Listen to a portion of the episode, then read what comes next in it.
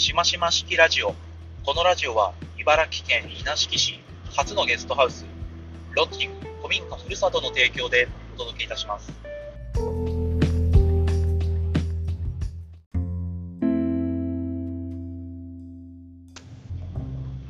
はい、このラジオで普段何を話しているかというと、暮らし方、働き方といった日々の生活を見直しながら、より良い生活ってどういうものなんだろうということについて考え直していく、そういったラジオです。この暮らし方とか働き方について考えるときにいろんな切り口があると思います。今日は私はそれをですね、えー、資本主義社会とか経済システムみたいなものを皮切りに、えー、考えてみようかなというふうに思っています。なぜかというと、暮らすっていうこと、まあ、日々の生活ですね。日々人が生きていくためには、結構大あの結構なお金がかかっています。毎日喋るもの、着るもの、住む家、生活環境、あとは税金みたいなものも含めて、えー、いろいろなお金が出ていくんですね。年間通して自分がいくらお金を使っているのかというものを、まずは把握してみるのもいいかと思います。その上で、なぜこのお金がかかっているのか、私が生活する上でなぜこういうお金を支払っているのかということに自覚的であるということも非常に大切だなと思います。今日は私は本編というか、この後ですね、あのコンビニをに行かない生活みたいなものについて話していこうと思うんですが、それがなぜかというと、コンビニエンスストアの、えーと、お買い物にはですね、あの便利量というものが含まれているので、その便利さを自分がどれだけ買っているのかというものを見える化するために、今月は1ヶ月間コンビニに行かない生活をしていました。これがね、なんというかですね、まあ、その生活する、暮らすっていうことは、基本的にはあの主観的な、主体的なものであるがゆえに、自分のお金の使い方とかに関して非常にこう盲目的である人が多いんじゃないかなと私は思っています。ただですね、この周りの外部環境を分析したりとか、今の社会情勢を一回しっかりと確認することで、じゃあ本当に老後2000万円貯めておかなきゃいけないのかみたいなことについて非常にクリアに考えることができると思っています。今日はそういった考え方の参考にしていただけたらと思います。さあもう一個ですね、まあ、働き方については今日は深く追求することはありませんが、この働き方に関しても経済社会とか資本主義みたいなものをベースに考えてみるのもいいかと思います。えー、まずは、えー、労働者である、えー、勤め人である方と資本家、経営者である方との間にその労働力の質というものが大きく違います。これは良し悪しではなくて、自分の働くというものがどういうあのお金の回り方しているのかというものがもう全然変わってくるので、まずはそこの、なんていうんですかね、システムを理解していただきながら、じゃあその自分の働くというものをどういうふうに効率的に考えていくのかというものを、まあ、ゆくゆくですね、このラジオの中で話していきたいなと思いますが、これまでのラジオの中で、実は働き方の資本主義社会における最低義、最低義というか、まあ、基本に立ち返るということは、結構やってきているので、まあまあ、改めて話す必要もないかもしれません。はい、えー、2019年の6月26日水曜日、現在朝8時をちょっと超えたところですね。いつものお時間に収録しています。おはようございます。しましまです。今日は冒頭にですね、伝えたいことを全て伝えてしまいましたが、えっとね、ねちょっと今日はあのなるべくライトな話をしていきたいなと思います。今日は体調がすこぶる良くなくてですね、原因はいろいろあるんですが、なぜか一昨日ぐらいから発生している頭痛ですね。なんかこう、右の、なんて言うんでしょう、右の側頭部がずっと痛いです。昨日から。慢性的に痛い。あ、一昨日の夜か。一昨日の夜から慢性的に痛くて、これはもう何なんだろうなというのが一つ。あとは、え、ー、と、昨日勤め先の件でいろいろありまして、ほとんど寝ておらず、寝不寝不足 です。寝不足でも顔がものすごいむくんでいて、あれですね、ちゃんと寝ないとダメですね。美容的にも。まあ、ちょっと私は、あの男性であるということもあって、そこまで美容にあの気を使っているタイプでもないんですが、こんなに顔むくむんだというのに、あの驚いています。ちゃんと寝なきゃダメだな。というわけで、えーとまあ、今日はねあの、なるべくライトの話をしていきたいなと思ってて、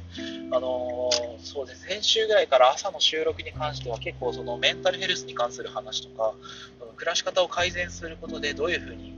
あの心をあの清く、健やかに保っていくのかみたいな話が多かったんですけれども、あの結構反響良かったんですね。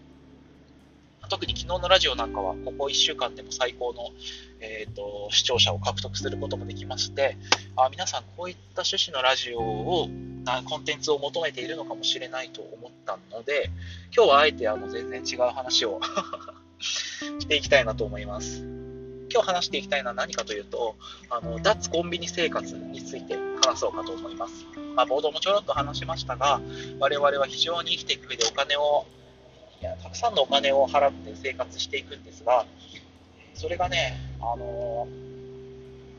なんて言うんでしょうね、あの良いいいとか悪いとかではなくて、もうそもそも現代社会はそうであるというあの現状の認識がまず一つ大きく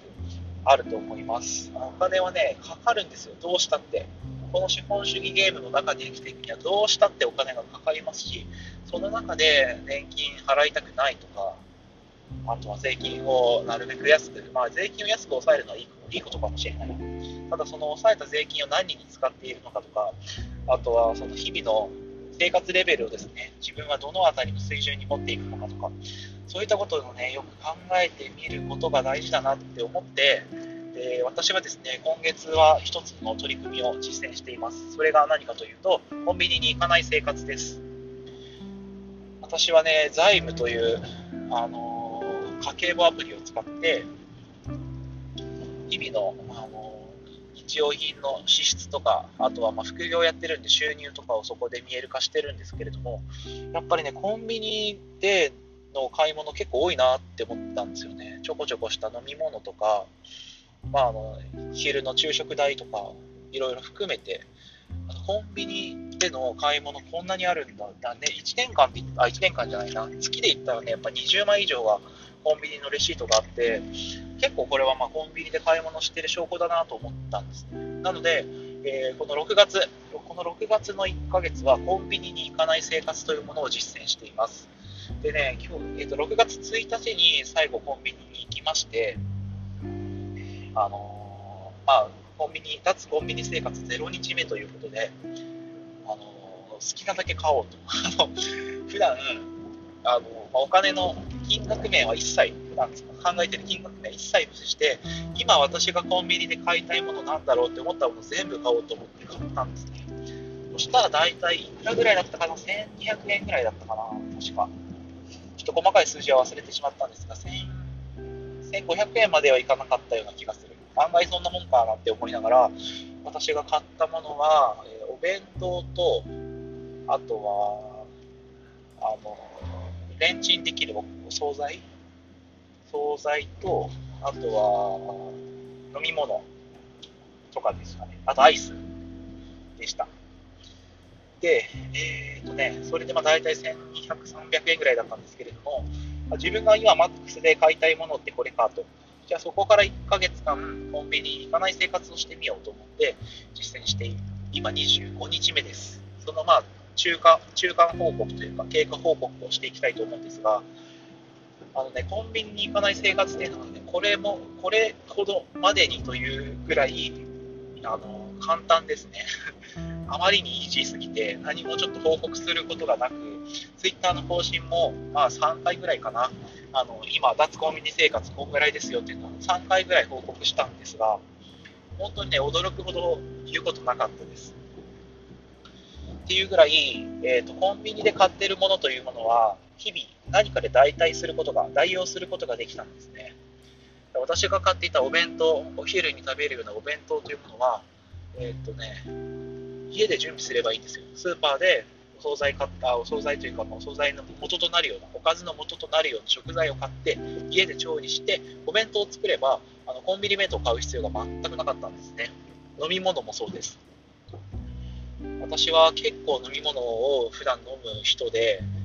例えば水とかで言ったら1日2リットルぐらいを普段リュックサックに持ち歩きながら飲んだりとか、あとはまあ職場でタンブラーを持ってってて、あのコーヒーを飲んでたりもしますが、そういった感じでですね、あの日々飲みたいものというものも自分で準備をすればコンビニで買う必要は一切なかったです。あとは、買ったもので言うとアイスか。アイスはね、正直そんなにあの、そういえばそれ以来食べてないや。あの、アイス。あ、そんなことないな。すいません。昨日、昨日食べたソフトクリームを。昨日、あの、知り合いと一緒に夜ご飯一緒に、あの、食べてた時に、最後食後にソフトクリーム食べました。そうだ。でもそれぐらいかな。その前は、その1日のに買った、あの、モウだったので、そこから食べてないわ。アイス全然ね、あのコンビニにあるとついなんか食べたくなる、私はつい食べたくなるんですが、あのコンビニでこう目にしなきゃ別に食べなくてもいいというか、まあ別にアイス食べなくても生きていけますからね。うん、あ、でもちょっとモウの話をしたらモウ食べたくなってきました。あのね、バニラアイスがすごい好きで、よくあの、たくさん食べれるということでスーパーカップを買ってたんですが、その同じぐらいの値段を払うんだったら、 MOW とか牧場しぼりを買った方が、なんか、幸福度高いなって思いました。ね、あの100円ちょいぐらいで食べれるバニラアイスとしては、 MOW とか、あの、牧場しぼりってすごくクオリティ高いですよね。これがじゃあ倍のお金を出してハーゲンダッツを買うかっていうと、多分ね、倍に倍のお金を出したからといって、倍の幸福感は得られないような気がしているので、まあまあコスパがいいのはもうとかかなと思いつつ、あそういえば最近食べてないななんて振り返りを今していました。はい、というわけで、まあ、コンビニに行かなくても、コンビニで買うものというものはどこかで代用することができて、じゃあその代用したもの、自分で作ったお弁当とか、自分で作った飲み物と、コンビニ弁当とか、ペットボトルの飲料との差、そこの、えーと、脂質の差が僕は便利量かなと思っています。この便利量っていうのは結構バカにならないもので、例えばですね、私は毎日インスタントのコーヒーを飲んでいるんですが、インスタントコーヒー、私が飲んでいるものの大体1杯分が大体10円ぐらいですね。原価出た10円プラスお湯、まあ、お湯は会社のお湯を使わせてもらってるんであれなんですけど、1杯10円で飲めるコーヒーをコンビニで買うと1杯、まあ、安くて100円ですね。この90円という差が便利量かなと思います。もちろんそこのクオリティの違いとかはまああれど、そこは一回無視して、脂質ベースで考えるとそんな感じです。お弁当もどれぐらいかな、まあ、400、500円ぐらいのが今主流なんですかね、コンビニ弁当は。500円のコンビニ弁当をベースとして考えたときに、あれと同じようなものを、まあ、幕の内弁当みたいなものでも何でもいいです。それを自分で、えーと、食材を買ってきてこさえて、それを日々持ち歩いてお昼食べるとなると、原価で言ったら大体ね、あのまあ多く見積もって150円ぐらいですね、私の場合は。150円から200円、まあ、高くて200円ぐらいかな。コンビニで売ってる幕の内弁当をそっくりそのままや作ろうとすると、もしかしたら2、300円かかるかもしれませんが、まあでもそれは自分の裁量ですからね。コンビニであの幕の内弁当を買うときに、このおかずが入ってて、このセットでこれぐらいのあのご飯が盛られていて、だからこれを買うんだっていうのはほとんどないかなと思います。コンビニに入って、あるものの中で、まあ、今食べるとしたらこれかなみたいな感じで考えると思うので、具体的におかずをあの正確に吟味したりとか、これをどうしても食べたいからこれを選んでるというのはあんまりないような気がしますね。だったら自分の食べたいもの、自分のその時作りやすいものなんかをあのスーパーでおかず買ってきて作って作るものが150円だったら、それで十分事足りていると思いますし、その、え、差額350円というものを便利量として支払ってるんじゃないでしょうか。というわけで、まあ、その便利量というものが結構ね、あのいろんな支出の中に含まれていて、それが必ずしも悪いというわけではないです。もっと言うと、そのスーパーで買ってきたおかずの150円にかかっている、その流通の部分とかを短縮しようとして、自分の畑でレタスを作ればもっと下げれるかもしれないし、まあ、そういうのを考えていくともう、きりがない話ではあるんですが、我々が支払っているこの便利量というものが支出の一部を占めているということを考えていただくのはすごく大事なんじゃないかなというふうに思います。でね、あのコンビニに行かない、コンビニで物を買わない生活をしてましたと言いましたが、実は私は2回コンビニに今月行ってるんですね。あ、もっと行ってて4回か。その4回、その4回の内訳を話すと、うち2回は、えーとまあ、仕事場の都合であの職場の人と一緒に行って、職場の人がそこでランチを買ってました。ランチを買ったりとか、あとはまあ、タバコ買ったりするのに付き合って、私は駐車場にいたっていうのが、うち2回。で、もう2回はですね、これあの致命的な課題なんですけれども、あのトイレに行きたかったんですね。私は今、茨城県の稲敷市というところに生活をしていますが、そうすると,、えーと、基本的には車移動になります。車中心の生活になるのですが、車中心の生活になると、例えば1時間、2時間のロングドライブをするときに、道中どうしてもトイレに行きたくなる。そうなったときに、一番寄りやすいというか、まあ、寄りやすいも何も、コンビニぐらいしかないときあるんですよ。トイレに行くときに。トイレか、あのコンビニか飲食店か、みたいな感じで、あのそうですね、都会に、この間ちょうど東京行った時は、いろんな複合施設、まあ、渋谷に行ったので東急とか、あの光栄とか、そういったところがを通過するときにトイレ借りることっていうのはできるんですけど、田舎でね、車移動しているときはトイレなかなか見つからないので、やっぱりどうしてもこうトイレにあ、コンビニに行かざるを得ないということが過去2回ありました。この脱コンビニ生活という実験は別にあの絶対にコンビニに行ってはいけないゲームというかそういった縛りではなくてコンビニに行かないとどういう風な暮らしになるんだろうどういう風に私は生きていくんだろうということを実験したかったのであの決してね車の中であの漏らしたいわけとかではなかったんですよね。そこでなんかあの絶対でも今はコンビニに行っちゃいけないからなっていうことで人間的な尊厳を失ってもしょうがないですしただあのこの2回あのコンビニでトイレを借りて学んだのが2つあって、1つは、やっぱこのトイレトイレマネジメントというか、なんだトイレマネジメントってあのどうしてもこうトイレあのコンビニに行かないっていうことを貫きたいんだったら、事前にあのじゃあここでトイレに行っとこうとか、そういった計画をすることはできたなと思いました。でそれが結果的には自分の暮らしとか仕事の仕方のスケジューリングにも関わるかなと思ったので、まあまあトイレ一つで何を言ってるんだっていう感じもありますが、自分のあのスケジューリングをもう一度見直すきっかけになりました。あとはですね、コンビニでトイレを借りると、どうしても、あの買い物をしなきゃ申し訳ない気持ちになるという気がします。これをあの、まあ、マーケティングとか心理学の定義で言うと、偏方性の原理、偏方性の原理かなと思っていて、何か恩を受けると、その恩を返したくなるというものです。これはファンドレーザーでいうとあの寄付とかの考え方でもそうで、まずはあの先に恩を送るんですね。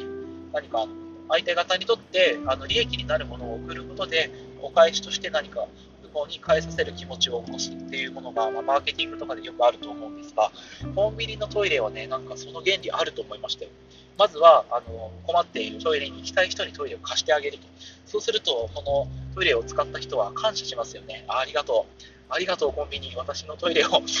私にトイレを貸してくれてありがとうということで、なんかコーヒー買ったり、ミンティア買ったりするんじゃないかなって思いました。タピオカドリンク買ったりね。コンビニがトイレを開放しているケースっていうのは田舎では基本的にそうなんですが、都市部はね、トイレを開放してないケースっていうものが結構あるなと思いました。で都会いるときはやっぱりトイレ借りる必要全然ないんですよね、コンビニで。コンビニで借りなくてもトイレはあの賄うことができる。ただ田舎で暮らしているとどうしてもトイレを借りたくなる。あの運転中にどうしてもトイレに行きたくなるときに、あコンビニがあったよ、コンビニが開放してればそこでトイレを使えるので、あありがとうということで、偏方性の原理が働いて、何か少額のものを買ったりすることもあるんじゃないかと思いました。いやね、この脱コンビニ生活は非常に学びが深く、その学びを共有しているともう18分も話してしまいまして、まあまあ朝からすいませんが、今日のラジオはこんな感じですね。まあ、脱脱コンビニ生活を通じて、自分の暮らしを、まあ、資本主義とか、そういった観点から考え直すいいきっかけになりました。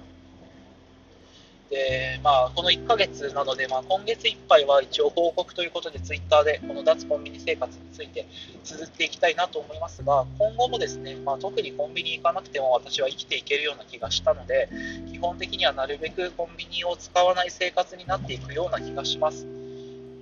ただコンビニに行くことが決して悪いというわけではなくて、あのコンビニに行かなくても事前の準備で買い物は結構抑えられるよっていうことが分かったので、